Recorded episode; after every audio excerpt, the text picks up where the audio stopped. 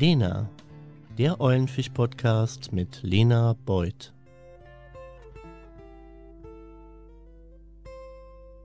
Wofür brennen Sie, Dr. Hermann Josef Tebroke? Ich brenne für die frohe Botschaft, dass der Mensch zur Freiheit berufen ist, zur Verantwortung für sich und den Nächsten. Ich brenne für die frohe Botschaft, dass jeder Mensch unendlich viel wert ist, egal wie er aussieht, wo er wohnt, was ihm gelingt oder auch nicht. Ja, und ich brenne für die frohe Botschaft, dass das Miteinander im Menschen gelingen kann, wenn sie rücksichtsvoll und hilfsbereit miteinander umgehen, wenn sie einander Trost zusprechen, wenn sie einander helfen und miteinander auch Situationen meistern, die sich vielleicht wie aktuell nicht so günstig gestalten. Diese frohe Botschaften, da brenne ich für.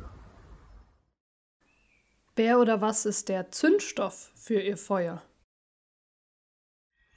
Ja, Zündstoff für dieses Feuer ergibt sich oftmals dann, wenn ich bete, wenn ich in der Bibel lese oder Texte lese, in denen Menschen davon berichten, wie sie die Welt, wie sie die Kirche, das Umfeld positiv gestalten. Ja, und es ist nicht nur das Lesen solcher Texte, sondern das Erleben von Alltagsheiligen, die ohne viel Aufhebens sich um Menschen kümmern, Vorbild sind. Das sind für mich die Zündfunken dieser Begeisterung. Hatten Sie schon mal ein prägendes Pfingsterlebnis? Ja, ein bisschen Pfingsten erlebe ich eigentlich immer wieder im Alltag in ganz unterschiedlichen Zusammenhängen.